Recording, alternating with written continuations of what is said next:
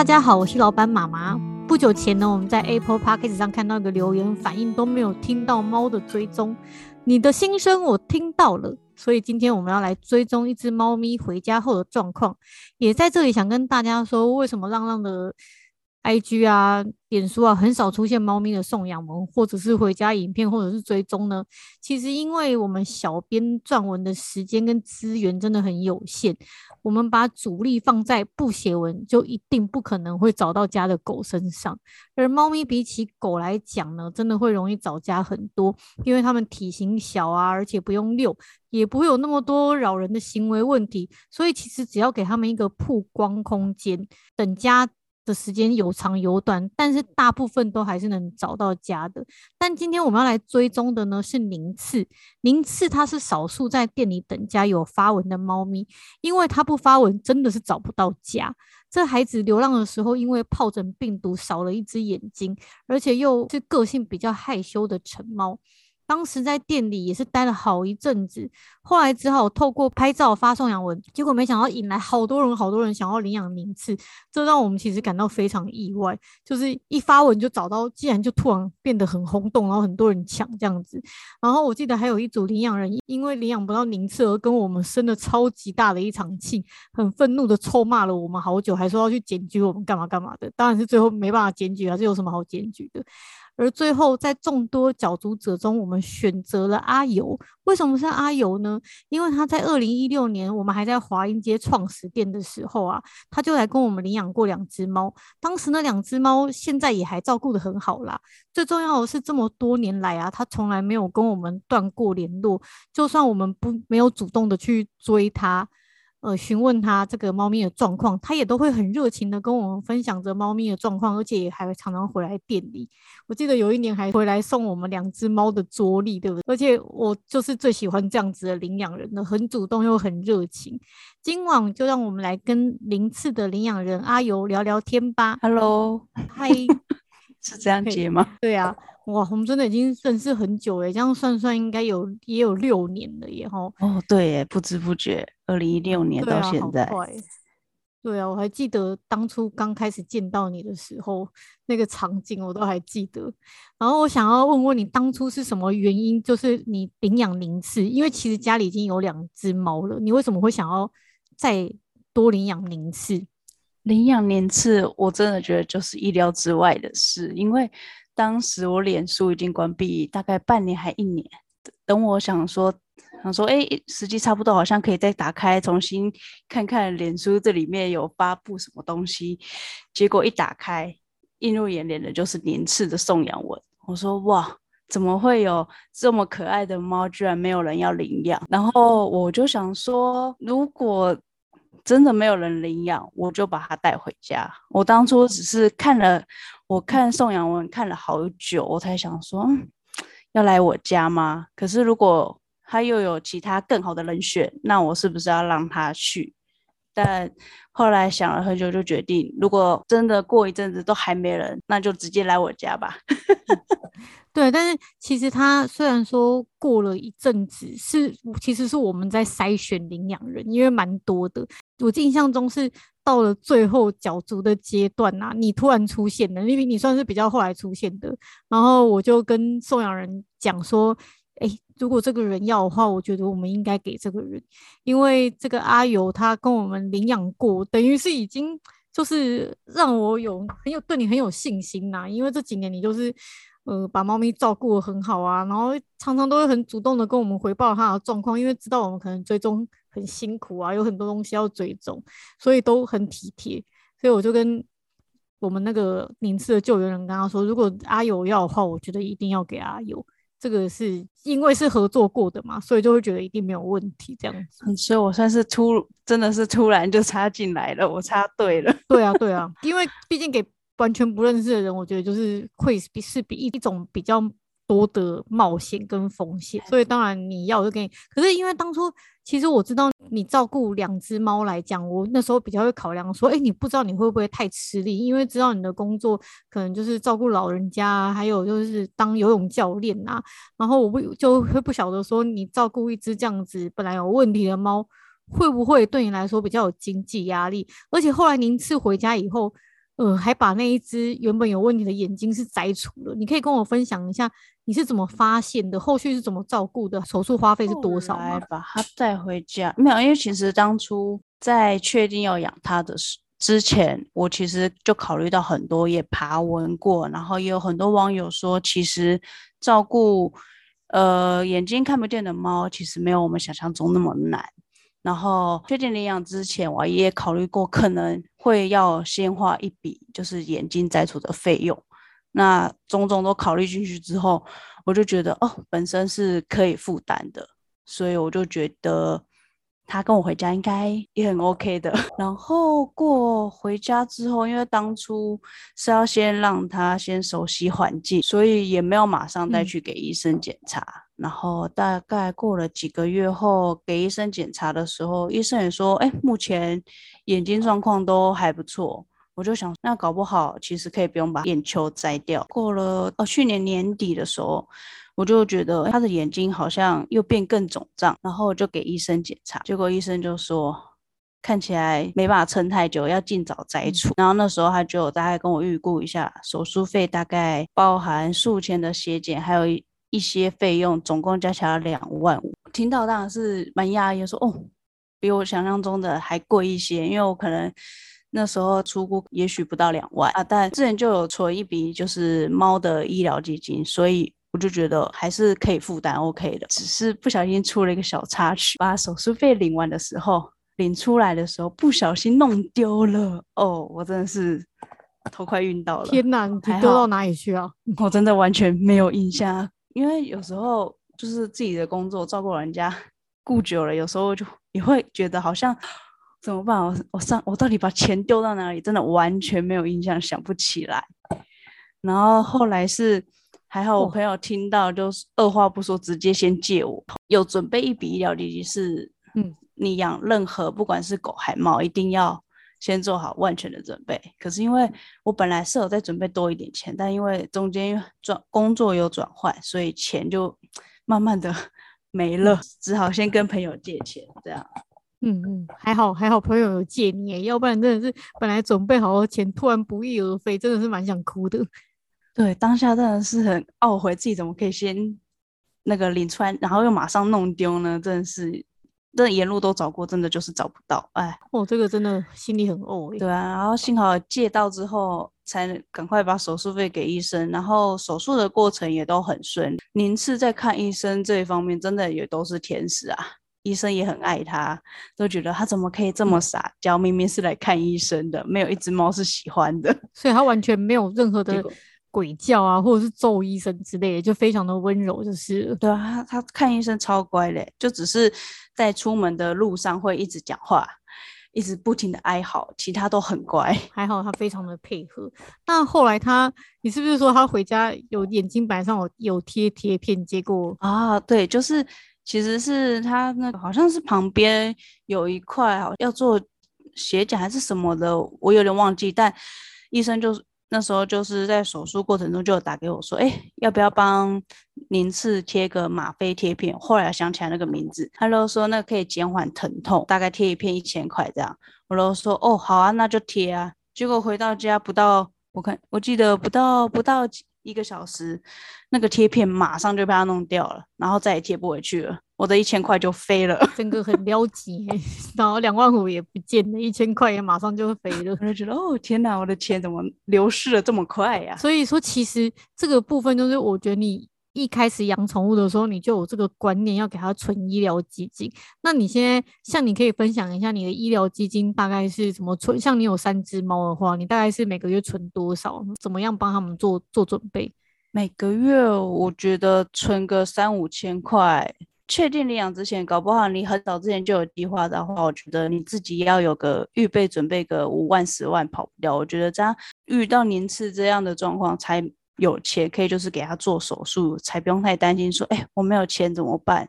要去哪里筹钱？这样。嗯，你像像你现在是因为我知道，像你帮他们做检查也是有规划，你可以谈谈你是怎么做帮他们做健康检查的吗？当时从养第一只猫的时候，每一一年到两年就固定带他们去做健康检查，因为还年轻嘛，医生就说不用太太频繁去做。然后，然后那个时候就是想说，哦，那就前面初期因为刚养猫嘛，会比较担心，就可能每一年都先去健康检查。等后面可能两三岁之后，我就是两年检查一次，甚至。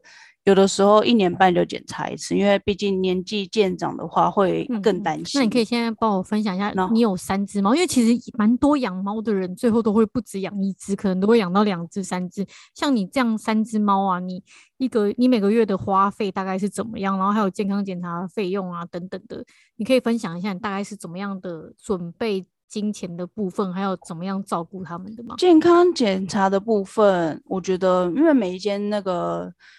动物医院都不一样啊，像我去检查的，呃，老大小时候去检查的那一间，可能检查一次，呃，稍微基本的健康检查可能就要四五千块。可是我就会想说，啊，可是我有三只猫，诶，这样可能会开销有点太大。然后后来我就去找，嗯、因为之前第一次去的那家离家里有点远，可是因为有人推荐，我就去。后来我就找台北的一间动物医院，别人推荐说，哎，其实这间动物医院同样的健康检查，其实他们的比较价钱比较公道。我就想说，哦，不然都去试试看。毕竟养了三只猫，你很多地方都会想说，能省则省。如果刚好都同样的品质，就会想去试试看。嗯，就是同样的项目，但是它的费用可能是比较低的，就做这个比较，然后去新的地方试试看，这样。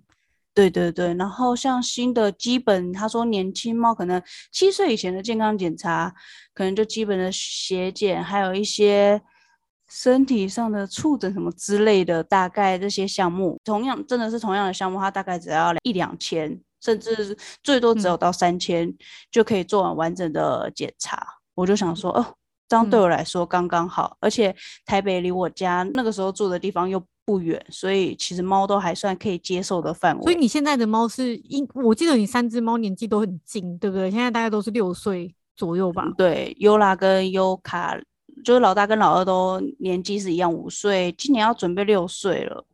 然后年次则是大概三岁左右吧。所以前面两只其实年纪很近，已经也快要快要迈入老年了嘛。所以他们现在可能就是一年或一年半检查一次。然后宁次是本来眼睛就有问题，但是他现在摘掉以后，应该就没有什么其他的问题了吧？对，摘除之后，我觉得他真的比以前还开朗的感觉。而且应该就因为就不会痛了嘛，对，对不对？而且更会讲话。但是他现在是两只眼睛都看不见的状态嘛，对不对？嗯，他的另一只眼睛其实就是小眼症嘛，勉强看得到，他对光还是有一些反应。嗯、所以其实像在跟他玩那个逗猫棒的时候，他其实大概知道方向，再加上他的听力又很好，所以我只要稍微挥动大力一点，嗯、他就知道想要捕捉的猎物在哪里。嗯、那他还有办法，例如说跳猫跳台之类，高高低低。的东西吗？可以，我觉得它就跟正常猫差不多哎。哦，所以其实猫没有没有眼睛、没有视力的时候是还好的，对不对？就是对生活上是没有什么太大影响的。对，只要它呃完全熟悉这个环境，然后你基本上你不要一直去跟动摆设的话，其实对于宁次这种猫来说，真的就跟一般猫没两样。所以，所以它它除了眼睛上以外，对对对，它还有什么？健康上其他的问题吗？嗯，眼睛上以外的，其实它本身就是蛮健康的，所以还好。那它跟你们家另外两只猫当初相处的还好吗？现在还融洽吗？你可以帮我讲讲看，它当时去你们家的状况吗？因为其实我们知道，像养多猫的时候，都会怕家里的猫会不会排斥新猫。你那个时候大概是怎么样的一个做法？然后他们相处的状况怎么样？养了第二只到第三只，我都有去上网查说，哎，要怎么样去让他们现在在吵架，接受新猫嘛？然后像老二一来，我就先关笼子，想说，哎，可能关个几天，再让他们出来闻彼此的味道之类的。所以到宁次的时候，我也是一样的做法，但宁次 在里面完全不行，可能因为我的笼子不大，所以他在里面可能不到半小时还是一小时里面。整个猫砂水全部都被弄乱，我就只好直接放它出来，嗯、先把它放在客厅稍微待一阵子之后，我就让我家老大去用它，就是也不是用它，就是去跟它接触。结果我家老大就跟之前优卡来的时候一样，先揍他一顿，有点哈气的那种，然后去揍他的头一下子之后，他就不理他了。然后后来他们没多久就接纳彼此，但没有办法说马上就是靠在对方的身边。在那之后，反正就是我就没有再隔离了。尤卡跟宁次一下子就很好了，感情就是跑好到一直追逐玩来玩去。可是就跟老大还是需要一点时间，就是不像。呃，很多网络上说，哎、欸，可能要隔离很久再见面。我觉得我家蛮特别的。那你这部分还蛮幸运的，因为其实说真的，呃，养猫的人呐、啊，我觉得我们遇到的退养不多，但是常常如果有退养的话，都会是因为那个人家里有猫，然后原本的猫或者是后来的猫没有办法接受新的，对，另外一只猫。对哦，而且很奇怪哦，他可能在店里，它是能跟其他的猫一起相处的，但是它回家就是没办法跟那只那只猫相处，这个也很难说。你对这部分有你自己认识也蛮多猫，有你观察也蛮多猫，你对这部分有什么想法？就是假如你那个时候你们家老大就是真的不接受您，是你自己。可能会有什么样的做法？如果我家老大那时候不接受宁次的话，我可能就是会再换大一点的笼子，可以让宁次先在里面跑上跑下，然后让他们就是在笼内笼外的生活多相处一阵子，就不会像之前那样就直接打开让他去直接接触到对方这样。嗯、可是因为他们的个性上都蛮好的，我就。觉得我比较幸运，都比较没有这种问题。不管是老二来还是老三来，就是年次来都是一样。那真的蛮幸运。我听过我们有一个领养人呐、啊，他家里本来有一只猫，然后后来领养那只猫，他们怎样都不合哦。然后追踪了他一年、两年，第三年他都还说他们还是不合，所以都还是隔开的状况。今年好像是第四年还是第五年的，我们最近在追踪他，他跟我们说两只猫终于能和平共处。其实我觉得这领养人真的很棒，他从头到尾。这么多年呐、啊，他们不和，但是他从来没有跟我们说过他要退养，他就是给他们无限的耐心。然后真的是皇天不负苦心人，到了今年我们在追踪他，他说两，他拍一张照片给我们看，说两只猫已经是可以和平共处，然后不需要再隔离的状态，真的需要有耐心。然后如果就是啊不能相处，就像你讲的，再退回去上一步，让他们再继续隔离，再习惯，然后觉得有好一点，可能就。就慢慢的尝试，就是回来回去这样子。对对对，我觉得耐心真的是所有那个任何条件中最重要的一部分，因为就是会退养，大部分我觉得都是因为你没有耐心继续尝试其他方法，才会导致你要走到退养这一步。嗯，或者是他是觉得前方已经没有希望了，这一定就是最后一步了。就是，但是其实真的是，不管我觉得是养养小孩啦，还是养猫啊、养狗啊，真的一定要心里面都一定要很有盼望啊，就知道就是你你不要放弃他的话，真的会。真的一定会有看到改变的一天，就算都没有改变，我觉得也还是可以生活的啦。对对对，我觉得就是你真的要给他时间，不要急于一时，就是要看到成效。我觉得那个太难了，而且猫又是比较敏感的动物，你不可能去一直着急说它一定要进步啊，或是一定要给你摸，再不然就是一定要赶快三只猫或几只猫一起相处合得来，那个太困难了。真的，真的，自己不要预设太多。太高的期待，然后觉如果觉得哎、欸，跟我心目中想的不一样，可能就会想要放弃。对，我觉得蛮多人退养也有一部分是这种原因呢。嗯，是啊，是啊，是啊，因为你像像你发了我们这么久，你一定也常常看到很多退养的事情，大部分都是因为跟自己原来的设想期待不符，然后就会不想要再寄。那其实你在我们店里啊，总共领养了三只猫嘛，有小猫。也有成猫，那你会建议什么样的人领养小猫，什么样的人领养成猫吗？你自己自己对于养过小猫跟成猫，你有什么想法？然后它们的差别在哪里？我觉得其实还是要看猫的个性啊，没有一定要从小猫或是成猫养，因为像以前就很常有人说从小养可能会比较亲人啊，还是撒娇之类的，但我觉得没有一定的、欸，因为。个性还是主宰一切啊，因为像那个我朋友他已经养了很多年的猫，从小猫开始养，养到现在他还是没办法摸它，他还是很凶，就是不让它靠近。我就觉得好像不一定要从小猫开始养，因为其实像成猫个性已经稳定了。以年次来说，它成猫到处受大家的青睐，而且我朋友来家都很喜欢宁次，因为太撒娇了。我觉得个性最重要，再来就是你给他耐心。其实他跟你相处久了，一定也会去撒娇，或者是跟你越来越亲了。所以就是说，你觉得那个猫本身个性怎么样，是看怎么样适合怎么样人最重要吗？我我自己是觉得像。我们会比较推荐新手去养比较亲人的猫，然后可能如果像你可能养过很多猫的人，我们就会可能觉得，哎，你比较可以去挑战一下那种不亲人的，因为会比较知道猫性，然后会比较能够包容。像有时候会有有些那个没有养过猫的人，他想要领养小猫，或者是想要领养就是比较害羞的猫，其实我们都会比较担心，因为怕他们会比较受不了挫，然后就可能会。不想养什么的，但还好，我发现养猫的人好像嗯比养狗的退养率低很多啦。真的，像养狗，我真的觉得狗狗真的还蛮容易被退养的，因为狗真的是各种奇奇怪怪的问题是蛮多的。对，像跟猫比起来，就是问题真的是个差很多。对啊，因为我记得你以前也有养狗嘛，是大肠狗，是不是？狐狸混博美啊，那时候是哦，反正就是一只小型犬嘛。对对对，那个问题也很多，而且那时候那时候才国高中，对于养狗还不是那么清楚，所以就。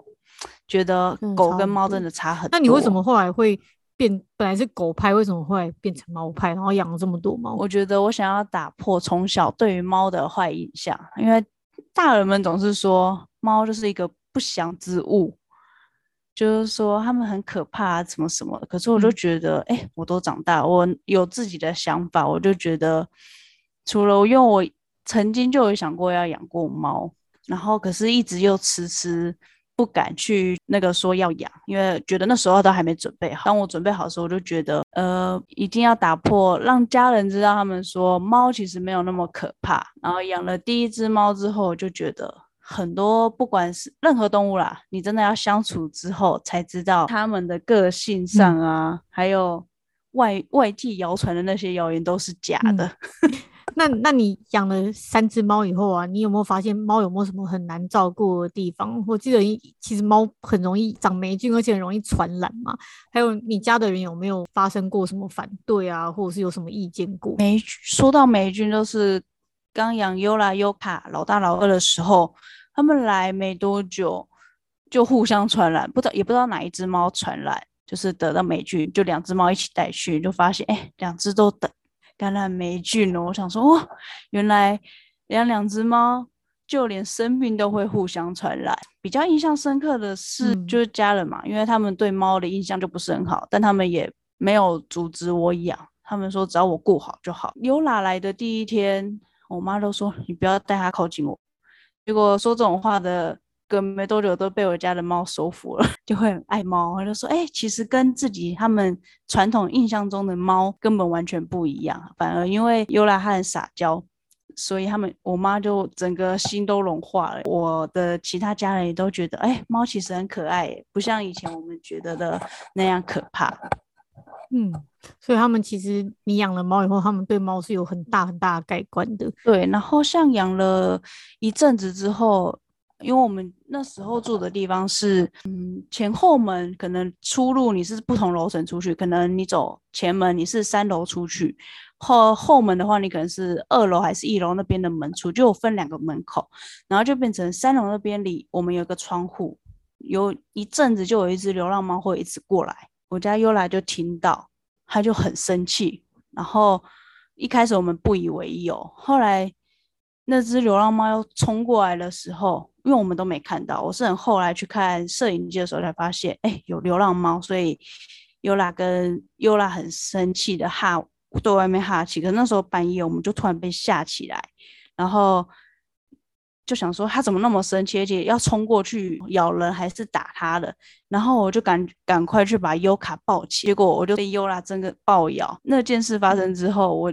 我的家人就说：“哈，你要不要把其中一只送走？”我就说：“他会这样，应该是有他的理由吧？他怎么可能会突然生气，然后就咬他？嗯、因为我觉得优拉会咬优卡，是因为他没办法阻止那个外面的流浪猫嘛，嗯、所以可能一气之下就那个让优卡扫到红台位。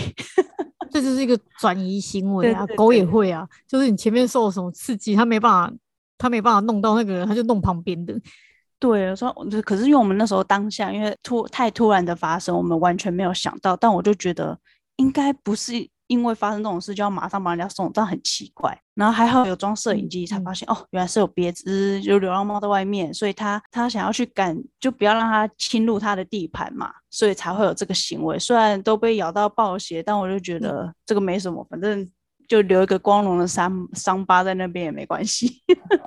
那后来那个那只流浪猫还有过来吗？后来就可能被优拉吓死了吧，他就这后来就没再出现过了。嗯，还好他还没有再过来，要不然他也要俩公。对啊，那时候我想说，哇，我第一次看他这最生气，因为他基本上个性都很好，他从来不生气，就是就算要生气，有时候也是我故意去弄他生气，他才会咬我。嗯，那你觉得啊，就是陆陆续续你养到第三只猫，你觉得你的负担有没有变得很有有没有变得很大？然后还有，你还会不会想要再养新猫？因为其实我发现养猫的人真的是有的还会想收集那个花色，像你是一只玳瑁嘛，是一只是金鱼金鱼虎斑，然后您是是橘白猫，对不对？对啊，对啊，对啊。你三你有在收集颜色吗？哦，我我其实最一开始想养的是像。三良那种三花猫，不然就是虎斑猫，就是其实真的，你养猫养久了，就会真的想要收集全部的花色，但又知道自己的能力没有到那么足够，可以收养到那么多，所以假设不考虑经济，我当然会想要 真的都继续养猫。哦，对，因为已经有你已经有收集到三种花色了，对，可以对啊，所以就觉得停止就好，那个其他就是。先不考虑，因为觉得啊，那个像我知道很多中途之家，他们都很多猫，然后我也我大概之前有询问过费用，说哇，他们这样每个月下来，呃，至少上万跑不掉，因为你要雇很多，然后饲料什么的那些都啊，都是一笔开销。嗯，我觉得像像我自己碰到很多有猫房的爱妈，可能本来想要来我们这里送养，但是。常常遇到，后来他就不舍得送。我觉得猫猫就会让人家有这一种魅力耶，就是其实他养养到爱妈其实，嗯，应该把它送出来的，因为猫屋里面真的蛮多猫的。然后我觉得以后应该也会是蛮大压力，但是他真的是送一送，他就说，嗯，我还是把它带回家好了，我真的舍不得送它。我觉得猫真的就是有这种魔力耶，像狗的话，可能就中途狗真的会觉得压力蛮大，而且养太多真的会很累很好。但是像猫可能就比较不会让人家感觉负担这么大，而且就会让人家非常的疗愈。所以真的养猫人真的是会越养越多。对。对啊，不自觉，而且就觉得哎，反正猫小小只的，觉得哦，可以可以养多少算多少。可是我觉得，哎、欸，可是说真的，它、嗯、年纪大，到时候生病，那个医药费也是非常可观，也不会因为它比较小只，然后就比狗的少多少。像我们家两只猫年纪也大了啊，开始花钱也是花很凶。对啊，老年真的是钱真的会用，很像流水一样流很快，真的。所以养动物真的要。我觉得有时候我都还会跟，还是要跟那些爱妈就是多提醒说，现在年轻的时候不用花很多钱，但是如果不把它送出去，年纪大了送不出去，以后是要喷很多钱。真的有那么多的经济能力可以给猫咪老年的时候这么好的照顾吗？真的要想一想。对，我真的觉得这个很重要，所以我就觉得三只就好了，就千万不能再养，再养下去，他们的品质也不好，我们自己的品质也会不好。真的，真的，我觉得三只真的也很好，因为你也都是自己在养自己嘛，对不对？然后工作也很辛苦，这、啊、三只猫可以可以陪伴彼此。我觉得三只猫其实刚好，再加上家里的空间其实也没有到非常大。我觉得养猫。环境空间大小很重要，因为如果你空间小，你也没办法多养那么多只猫，因为这样它们反而会压力很大，那就根本无法相处。还有最后一个，我想要问你啊，其实像呃跟我们领养，我们都会要求做防护嘛。后来呃也看从那种社团上啊，或者是哪里，其实我知道很多现在中途都会要求做防护，但是发现其实后来有人养养养久，它的防护就不做了。像你已经养猫养那么久，养了三只，你觉得防护？重不重要？还有已经搬家搬了好几次，你你防护每一次都还有在做吗？当初养第一只猫的时候，到后面即便一直在搬家，我都还是有做防护，因为不然我觉得你真的，一旦出事，你后悔莫及啊，根本就也没办法再重新来过了。所以我觉得防护不管你搬家到哪里，一定要坚持去做。因为像我之前曾经当过自动，有去几个人户人家看，说他们的可能阳台或是哪边该做防护的地方，可是他们就觉得他们就很有把握的说，诶，他们不会让他去阳台。我说怎么可能有人不去阳台？那如果你真的不小心让他们溜出去了，那出事了怎么办？你自己养猫养那么多只，你觉得像？我觉得像有的人真的会很很有自信，就会说，呃，我窗户不开啊。然后或者是阳台，我不会出去啊，很少出去啊。你自己养猫猫养那么多，你觉得猫有可能这个样子吗？一定一定多少都会有风险，不可能百分之百绝对不出去。而且有些猫很聪明的，他们会去开窗户，哎，你怎么可能有把握说，诶，它开了不会出去？对，尤其是假如说像住比较低楼层，像你之前遇到那种外面有流浪猫的，对不对？如果没有做防护，猫非常有可能自己开了窗户就出去。哦，对，还好那时候我做防护。诶，说到这个，真的是因为有做，不然我觉得那时候有啦，那一次应该就出去了，然后，因为他那么气，对他气到炸掉，我觉得很可怕。因为我们一定，呃，像我们，因为那时候是住铁皮屋，会比较闷热一点，我们一定会打开窗户，就是可能透风什么的。哦，没有做，真的就我已经现在可能就养不了第二只、第三只猫了。吓死了，他就直接出去了。所以真的一定要去做，不要 T K 说，哎、欸，我一定不会让他出去啊！你怎么知道？或者是搞不好你的家人不小心开了，让他跑出去怎么办？尤其是其实那个养了猫以后，我觉得进出门也要很注意。像我们琪琪就是啊，像我们搬了新家以后，他有时候就会想要出去，然后他就会趁我们开门或者是要出门的时候。一下咻，从那个脚边这样子钻出去，还好我们家那个大楼嘛，所以上面有门，下面也有门。对，其实还是很危险。还好他现在又老了，跑得比较慢。我们每次都跑跑得比他快，都抓回来。因为要不然其实说真的很危险的。但是大门其实是一个没有办法做防护的地方，我们也不会要求那个领养人去做防护。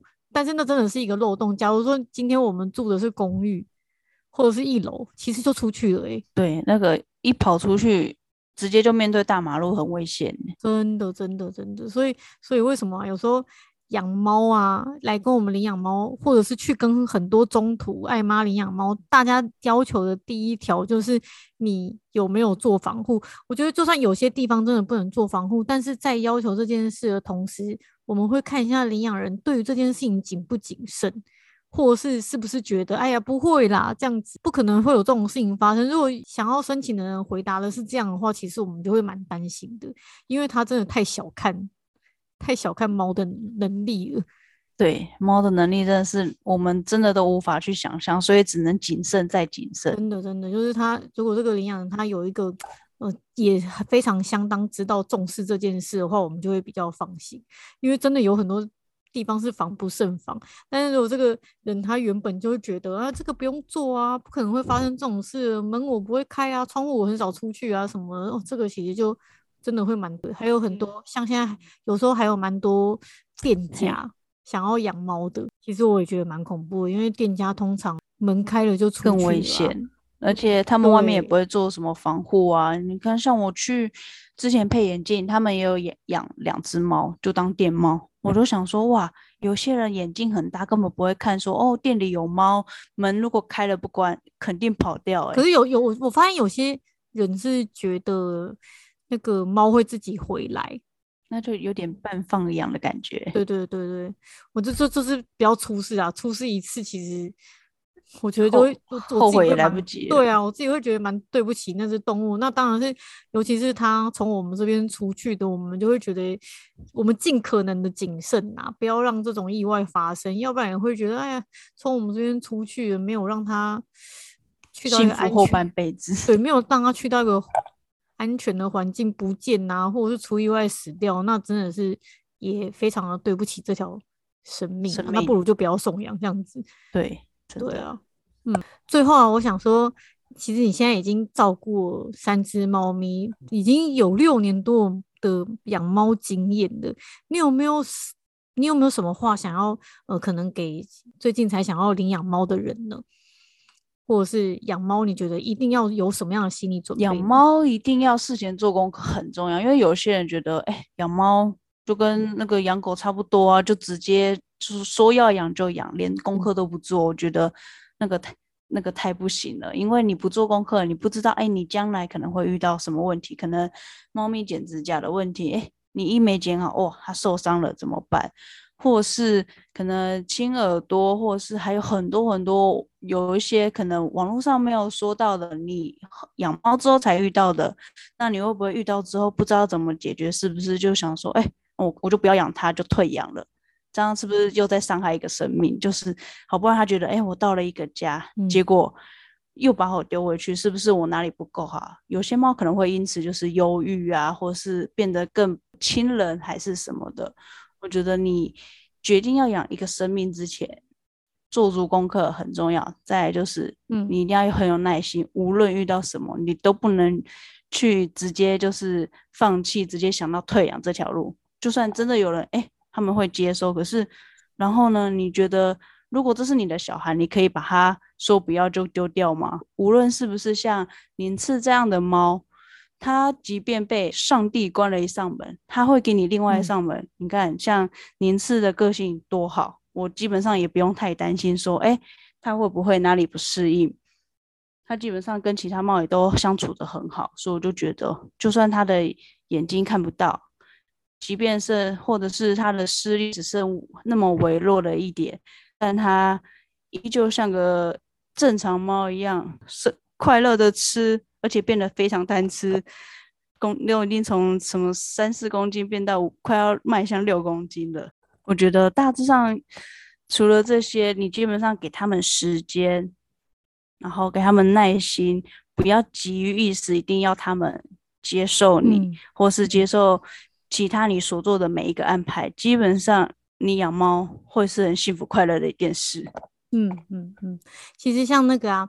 阿友啊，他我要老实讲，他并不是说家里很豪华，或者是经济能力最棒，但是他也是我心目中的五星领养人，因为他真的是，我觉得他在他能付出的范围，他都尽量给猫咪很好的生活，然后他把自己所有的都一定会规划一份给猫，然后还有不管。其实这中间他还很年轻嘛，然后搬了好几次家，他每一次也都是很用心的在帮猫咪，就是选择环境啊，或者是布置环境。然后这个中间，我觉得他也是非常的体贴我们，可能最终很辛苦啊，工作很辛苦啊，从来不让我们劳心要去多问一次他的状况，他每一次都是主动的告诉我们，又就是我觉得很贴心呐、啊，然后也很温暖的一个人，所以真的就是。呃，我们不是觉得领养人一定要经济能力很棒啊，一定要住很大房子啊，一定要很有钱。我觉得这些通通都是不必的。有没有心，有没有呃包容力，然后愿不愿意把自己所有的分享给动物，这个真的是最重最重要的。我也很开心，就是因为送养，然后认识阿尤这么棒的人，然后看猫咪三只猫咪跟他过这么幸福。